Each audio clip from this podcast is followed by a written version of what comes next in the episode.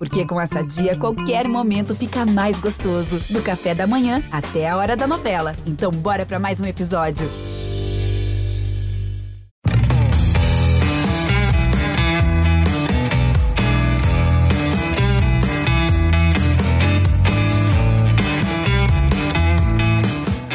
Oi a todos que escutam o nosso podcast CE na Rede 2021 chegando ao fim. E o Fortaleza está na fase de grupos da Libertadores e o Ceará na Sul-Americana, um balanço aí muito bom dos clubes cearenses nesse ano e a gente vai repercutir tudo. Eu sou Thaís Jorge do GE. Globo e estou com o Gustavo de Negreiros do nosso Sistema Verdes Mares, o grande chefe, é Beatriz Carvalho, do ge.globo.ce, e o Juscelino Filho, que é do Bom Dia Ceará, do Globo Esporte, do ge.globo.ce. E aí, vamos lá dar as boas-vindas ao Gustavo. Tudo bom, Gus? Olá, amigos. Bom dia, boa tarde, boa noite, né? Depende da hora de quem está escutando.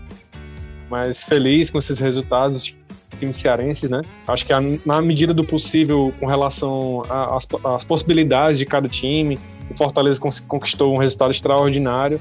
O Ceará também conseguiu um bom resultado, né? Tendo em vista aí a realidade do, do time, né? Do que vinha apresentando. Então acho que foi um bom resultado, até porque agora no Nordeste só, só temos Ceará e Fortaleza representando toda a região. Beatriz, tudo bem, Bia? Olá, Thaís, Gustavo, Juscelino. Pois é, fim de campeonato, tem muito balanço para fazer, né? Muita coisa que deu certo, muita coisa também que não deu tão certo assim.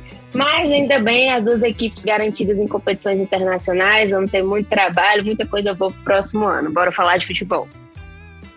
E bom dia para Juscelino Filho, boa tarde, boa noite, Jus. Fala, meu povo, beleza? Tudo tranquilo? Bom, esperei você me perguntar como é que eu tava. Mas já que você não me perguntou, eu vou dizer do mesmo jeito. Tô triste. Tô triste porque acabou o futebol, não tem mais jogo. Eu não gosto desse negócio de período de especulação, de contratação, quem vem, quem sai. Ô negócio insuportável. Mas embora, vamos falar dessa última rodada da Série A, porque foi espetacular a temporada para Ceará e para Fortaleza e a gente vai discutir por quê. Eu, quando tu falou, eu pensei que tu tava com sono, né? Mas tudo bem, se ele não tá, eu, Gustavo e Beatriz estamos. Vamos lá para nossa conversa. E aí, dividindo, a gente vai começar falando do Ceará e depois a gente passa para o Fortaleza, tá bom? Para quem está escutando, esse aí é o nosso roteiro. E aí, Gustavo de Negreiros, eu queria que você falasse um pouco desse balanço do Ceará nessa temporada, né? É, o time conquistou a, a vaga na Sul-Americana, que sempre foi a meta do Ceará. É importante lembrar isso. Sonhava com pré-Libertadores? Sonhava, mas atingiu a meta que era sul-americana. É, qual o balanço que você faz desse ano do Ceará? Thaís é, e todos que nos escutam, é, é a campanha do Ceará a avaliação que a gente tem é um pouco estranha, porque se a gente avaliar do começo do ano, do começo do ano e, no, e os resultados no final, vaga na Sul-Americana, ali no meio de tabela na Série A, não passou sufoco durante o ano, né? Chegou ali em, em algumas finais, chegou na final do Cearense, chegou na final da Copa do Nordeste, né? Fez um bom papel ali na Sul-Americana, estreou na competição, conquistou as primeiras vitórias internacionais. Eu acho que foi que o Ceará caminhou, foi, foi, não foi um, um ano negativo para o Ceará. O Ceará caminhou. Caminhou pouco, digamos assim, com relação ao, ao ano passado. Né? E assim, o aspecto negativo é mais pelo, pelos quase, né? Quase foi campeão cearense, quase foi campeão do Nordeste, quase passou de fase na, na, na Sul-Americana e quase conquistou uma vaga na pré-Libertadores. Então, esses quase deixam um, um sabor um pouco amargo assim para o torcedor. Mas se você pegar o contexto histórico, pegar o contexto dos anos é, dos últimos anos do Ceará, essa proposta de crescimento do time, ele avançou um pouco, mas avançou, digamos assim, de uma forma sustentável. Né? Você vê que o Ceará também não, não deu sobressaltos financeiros, não teve lá grandes problemas, não está devendo, enfim. Ele chega para o ano de 2022 mais ou menos empatado ali com o que ele terminou 2021, com um pouco mais de experiência, ou desculpa, 2020, com um pouco mais de experiência, né, em competições internacionais, já vai chegar um pouco mais maduro para a Sul-Americana do ano que vem e, e, sabendo o que tem que fazer, o que, o que tem que conquistar para crescer ainda mais. Eu acho que é mais ou menos por aí. É, Beatriz, dentro do que o Ceará apresentou, assim, quem você acha que cabe destacar, né, pensando em 2022, e quem são aqueles jogadores mesmo que você acha que não fica e que não merecem ficar mesmo? E aí, Juscelino, você também pode entrar nesse debate, Gustavo também, tá bom? Beleza. Beleza, estou abrindo aqui a, a lista dos jogadores. Mas, assim, é, nessa temporada a gente viu que, que o ataque demorou um pouco né, para engatar, inclusive foi uma das preocupações do Ceará no início da temporada, que, que era a questão de buscar jogadores do ataque que pudessem contribuir ali para competições é, internacionais, né? E foi buscar o Ione Gonzalez, buscar o Mendonça também, é, Mendonça, o Marcos Montenegro escutar, ele, ele vai me corrigir, é, e acho que, que essa tem que ser uma preocupação também para o ano de 2022, porque, inclusive, acho que o Ione não deve ficar, né? É, e, e aí são várias opções que o Ceará vai perdendo também. Além disso, o, o, torcedor diria né, que depois do jogo de ontem, muita gente pode ir com Deus. Mas acho que, que muitas, algumas peças foram bem importantes na temporada, né? Como o Vina, claro, não, não tem como não dizer isso que mas o Vina tem contrato até 2024, então vai ficar garantido mesmo. O Lima, que também tem um contrato até mais na frente. É, já renovou também com alguns jogadores muito importantes, como o Luiz Otávio, é, o Bruno Pacheco também, que também é uma unanimidade. É, acho que, que outro também que não tem como discutir é o Fernando Sobral, também sempre muito, muito bem. Eu acho que o, o setor realmente que precisa de uma olhada um pente fino, diria, é o setor de ataque, né? Porque, enfim, foram vários problemas e, e várias é, organizações ali para dar certo de alguma forma. E também a, a, lateral, né? Ali, acho que o, o Gabriel Dias não, não deve ficar para a temporada, ele vai sair. É, então, são poucas opções na, na lateral e, e, que o Ceará tem que que ter também esse cuidado. Acho que é, nesse ano procurou também usar muitos garotos da, da base, já é uma, uma coisa que acontece muito no Ceará, né? Usar também é, subprofissional, aconteceu com Lacerda, aconteceu com Kelvin, mas acho que, que é aquela velha premissa que a gente sempre fala aqui no podcast, né? Quem tem dois tem um, quem tem um tem nada. Então, é, é um ponto a ficar de olho, realmente, essa da lateral e do ataque. Cara, eu concordo com, muito com a Beatriz. Muito. Acho que o ataque, de fato, foi o setor mais deficitário do clube. Uh, fez 39 gols na Série A, levou 38. Defesa, acho que tá, tá bem demais. Eu gosto da, do, dos dois goleiros, eu gosto da, da def, dos, dos, zagueiros, no caso do, do Ceará. Gosto deles, acho que são muito bons de fato. Bruno Pacheco, sem dúvida nenhuma, unanimidade. E a Beatriz tocou em dois pontos muito importantes, né? O ataque a lateral direita. Cara, o Gabriel Dias deve ir embora, né? E o Igor, não sei não, viu? Não sei, eu achei ele um, um, um bom reserva. Mas só, nada para além não. Mas assim, pro ataque, de fato, não dá. Não dá, não dá. Se for pegar e manter, é, é se, se mantiver essa turma para 2022, não sei, cara. Vamos lá, é, é Clabão, Jael, essa galera não me passa confiança de, de forma alguma. Perdoa, sabe? É, essa turma de fato não me passa confiança. Mas você pega a galera que não não deu certo também, né? Leandro Gonzalez, Mendonça começou bem, mas depois ficou pelo caminho. Não, não me agrada de forma alguma. Do meio para frente ali, Vina que voltou a jogar bem, graças a Deus Vina voltou a jogar bem, porque eu acho que passou a, a sei lá, a melhora do Ceará passou muito pelos pés do Vina. Na hora que o rapaz voltou a jogar bem, o time acordou um pouquinho ali, mas ainda assim, né, repetir o que o Vina fez na temporada anterior era muito complicado, né? Tanto é que fez uma temporada ali mediana para mim, pelo menos. Mas meio para frente precisa contratar algumas peças novas, pelo menos para apostar, né? Porque contratação é muito loteria também, né? A gente vai embasado e tal, mas o jogador pode render, pode não render, por exemplo, o Vina. Vina rendeu muito no Ceará na temporada passada. E não tinha rendido daquele jeito por nenhum por onde ele tinha passado. É complicado. E ele, né? E ele não chegou badalado, né, Juscelino? Vale sempre lembrar é, que, que ele não foi uma das principais contratações. O Ceará trouxe, sei lá, Rafael Sobis, trouxe a galera. E o Vina foi, o que vingou, assim, né? Foi, eu lembro. Eu, eu, ele trouxe o Charles no mesmo ano do Vina. Charles veio também em, sim. até acho que com expectativa um pouco maior, né? Tipo, maior ladrão de bola da Série B. Sei lá, tipo, enfim, acho que a, a, a expectativa em cima do Vina, talvez ele fosse o terceiro ou quarto nome com a maior expectativa para a torcida. E bombou, né? Voou. Mas repetir a temporada daquela era mais complicado. Beleza, demérito algum. Mas assim, do meio para frente foi, foi complicado, complicado mesmo. E o Sobral, claro, o Sobral é um absurdo jogando bola. É, não tem nem o que falar mesmo dele, não. Mas do meio para frente, vovô, alô, seu Robson.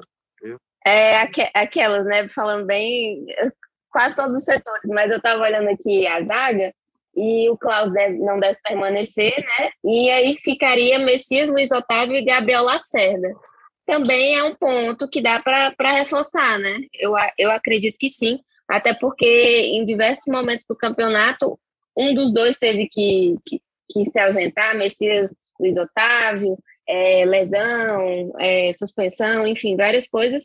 E aí tinha apenas o Gabriel Lacerda, porque o Klaus nem vinha sendo escalado para o time principal. Então, acho que é um, um ponto também que vale um, uma olhada, né, Gustavo? É, é, eu acho que o Ceará ele ficou o ano inteiro muito na conta do chá, assim, em termos de, de, profundidade do elenco. Até o próprio Thiago Nunes reconheceu isso na, na última entrevista coletiva é, do último jogo.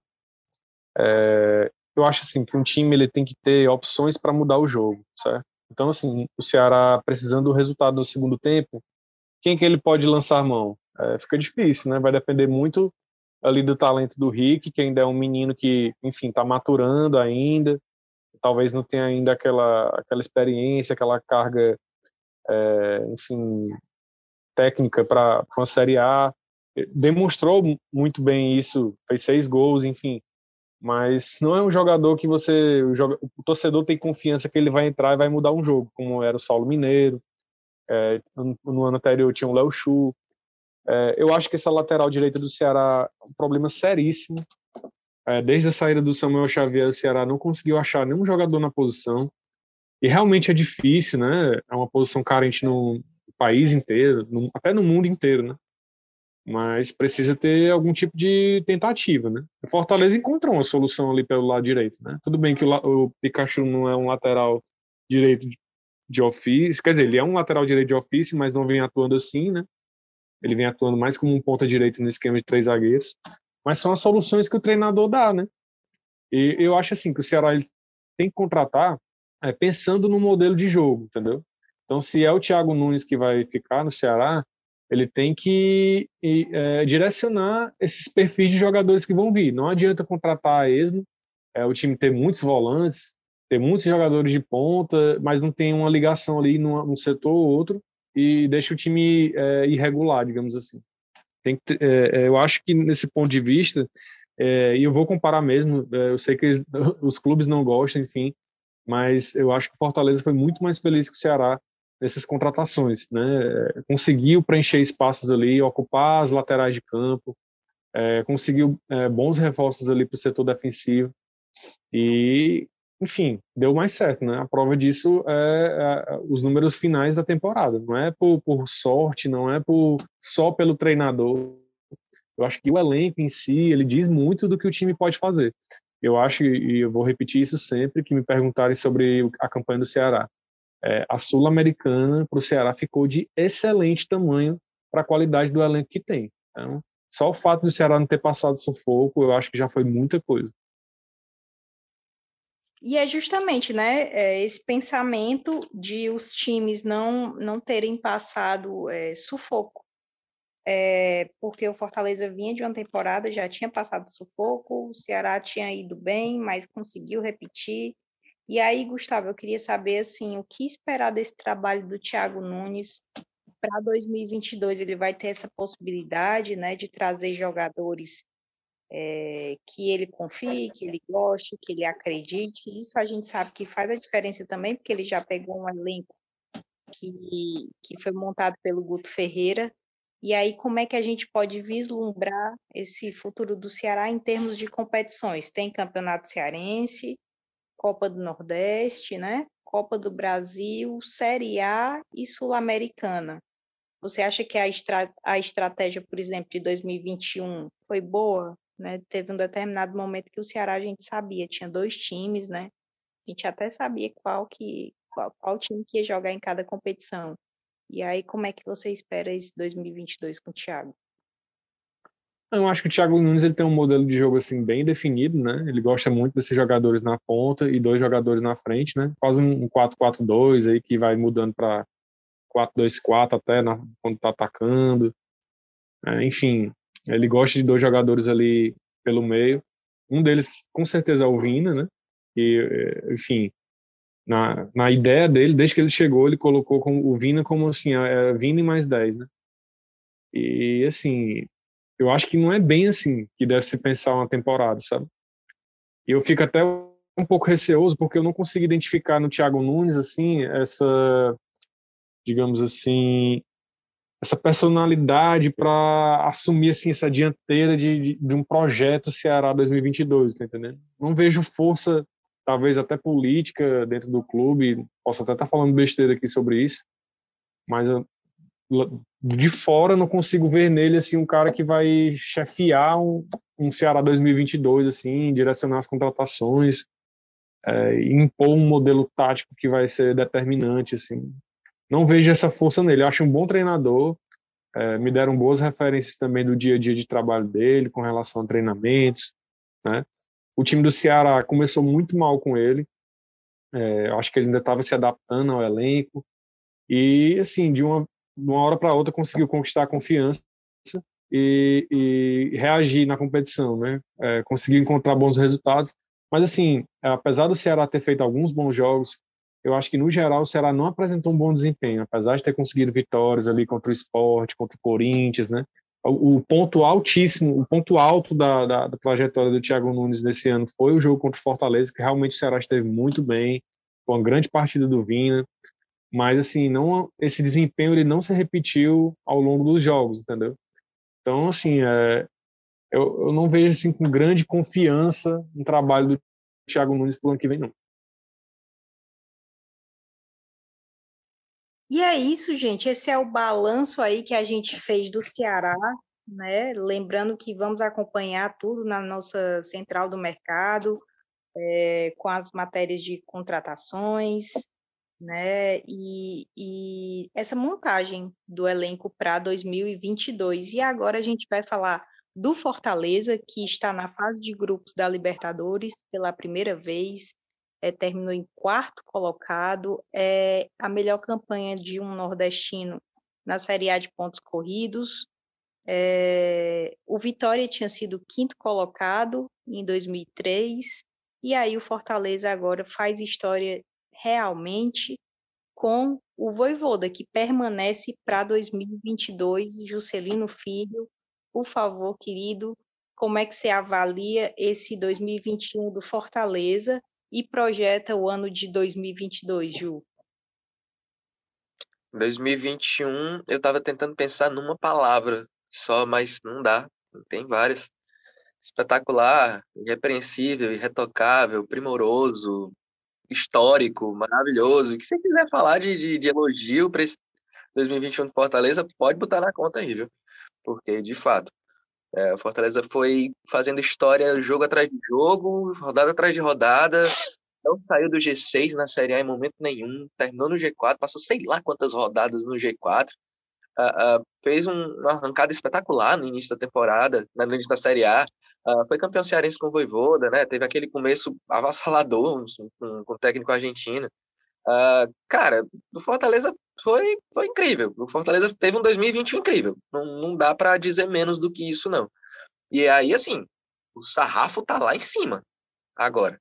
Né? Tanto é que na, na própria coletiva do, do Voivoda, quando o Marcelo Paes estava lá e falou, ah, quero dar notícia, né, que o treinador permanece e tudo mais, o Voivoda falou, olha, a gente sabe que vai ser bem mais cobrado. E tá tudo bem. Eu achei tão bonitinho quando ele falou isso. A gente sabe que vai ser cobrado. E está bem. E tá tudo bem, ele sabe, ele, ele tem noção disso. Que fofo, cara. Você está Então. bem. Ah, obrigado. Eu fiz cinco semestres na cultura. E aí, é, é, ele sabe que vai ser cobrado, mas ele, ele, ele viu o que, que ele pode fazer com o elenco que tinha e tudo mais, que, venhamos e convenhamos, acho que dá para traçar a comparação aqui agora.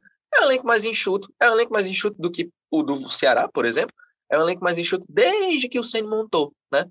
E, e, e, assim, as contratações que o Fortaleza fez deram muito certo, era esse o ponto que o Gustavo estava falando.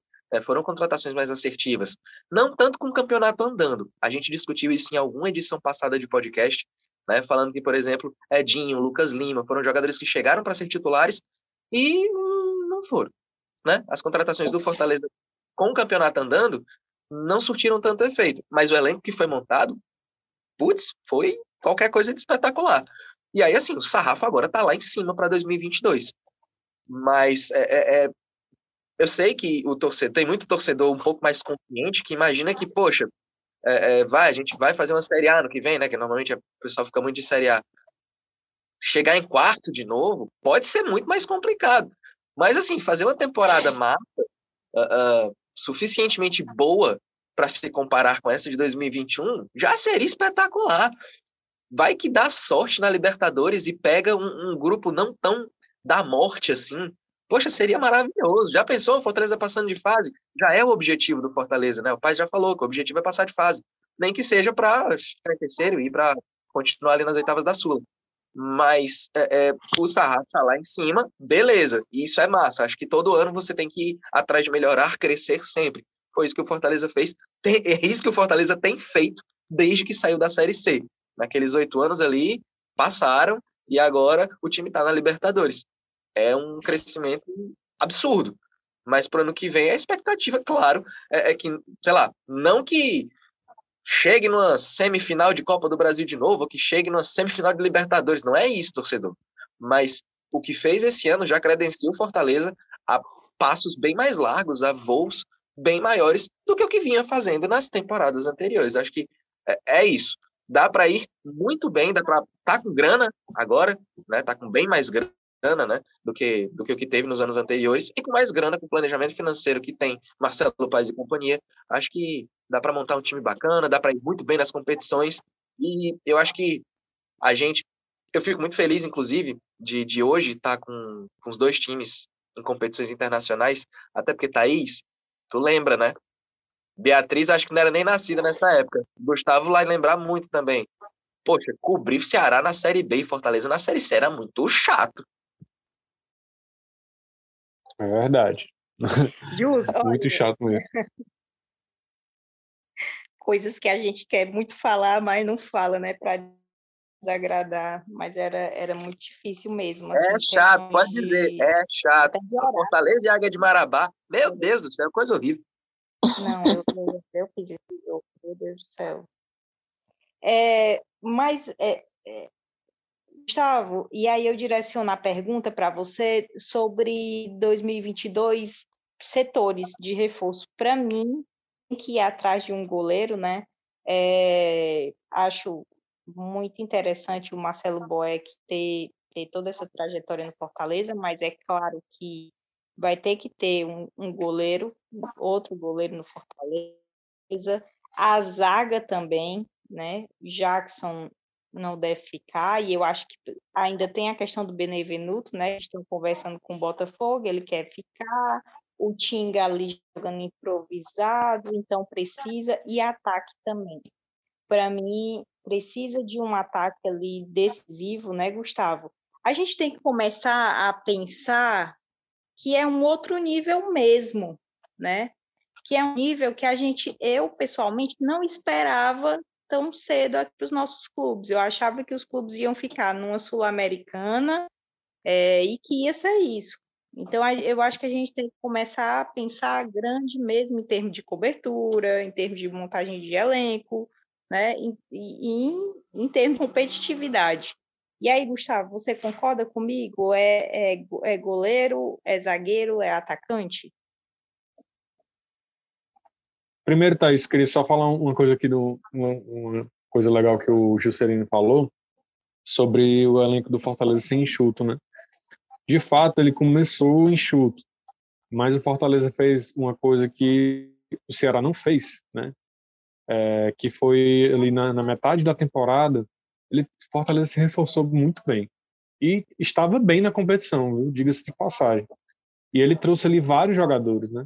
Trouxe o De Pietri, trouxe o Ângelo Henrique, trouxe o Edinho, enfim, jogadores que em determinados momentos ajudaram o time, assim, não foram titulares absolutos, mas ajudaram. Acho que o Ceará só trouxe o Eric, é, aquele jogador do, do, Cruzeiro da Série B, né, o Ayrton, acho, e enfim, mais ao final esse lateral Igor.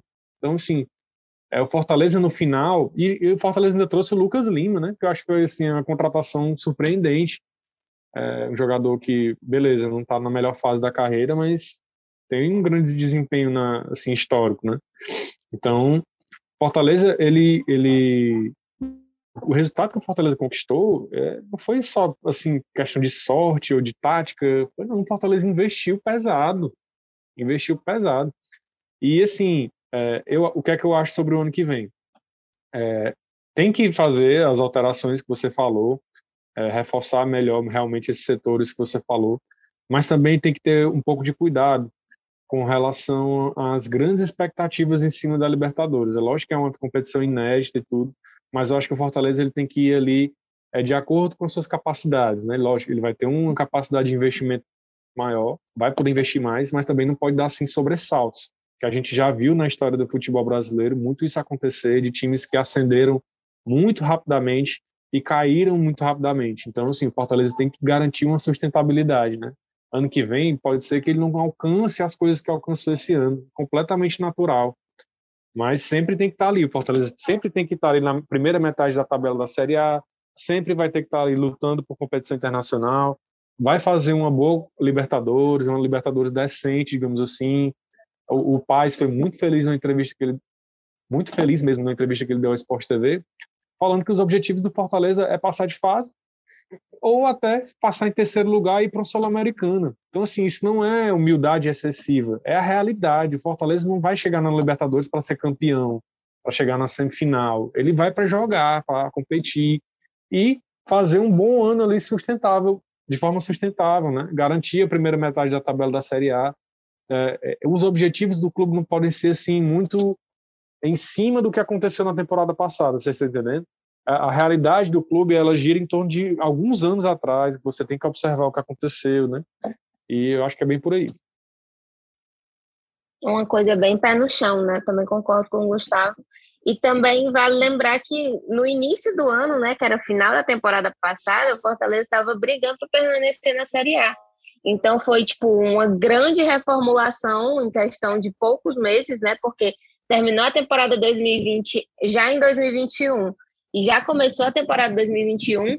Foi uma coisa muito rápida para contratação, para dispensar vários jogadores, fazer todo um, um replanejamento é, e para conseguir esse resultado histórico que foi nessa campanha, né? Então, é, foi uma mudança muito rápida no elenco, é, que deu resultados muito, muito bons e que acho que, que é por aí mesmo, não, não dá para jogar que, que vai ser é, vai avançar de fase até a final, tem que ir passo a passo, assim como foi também na Copa do Brasil nesse ano, né? Que foi foram objetivos sendo criados conforme o time ia avançando de fase.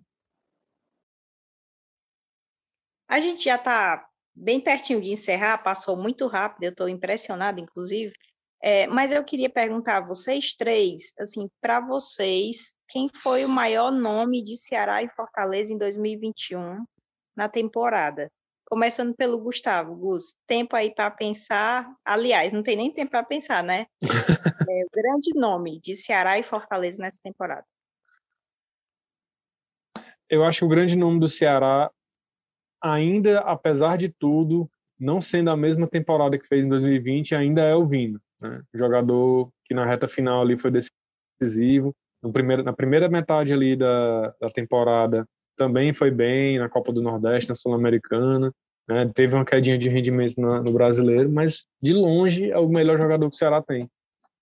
E do Fortaleza, é, eu destacaria o Lucas Crispim, que para mim foi um jogador que realmente deu assim o, o, diferencial desse time do Fortaleza na, na, armação de jogadas, né? Tudo bem que ele fica ali num setor mais ao lado de campo, mas a, a bola passa por ele.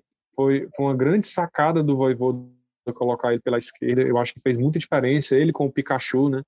A, a, a forma como Fortaleza arma jogada pelos lados de campo é o que, que eu acho que é o grande mérito do, do Voivoda.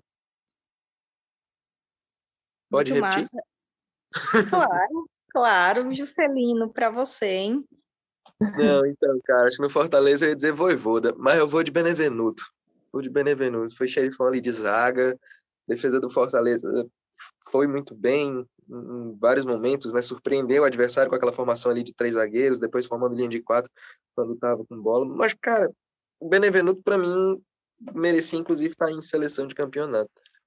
É, e no Ceará, eu não vou de Vina, não, vou de Sobral. Acho que o Sobral foi, foi, mais uma vez, muito regular.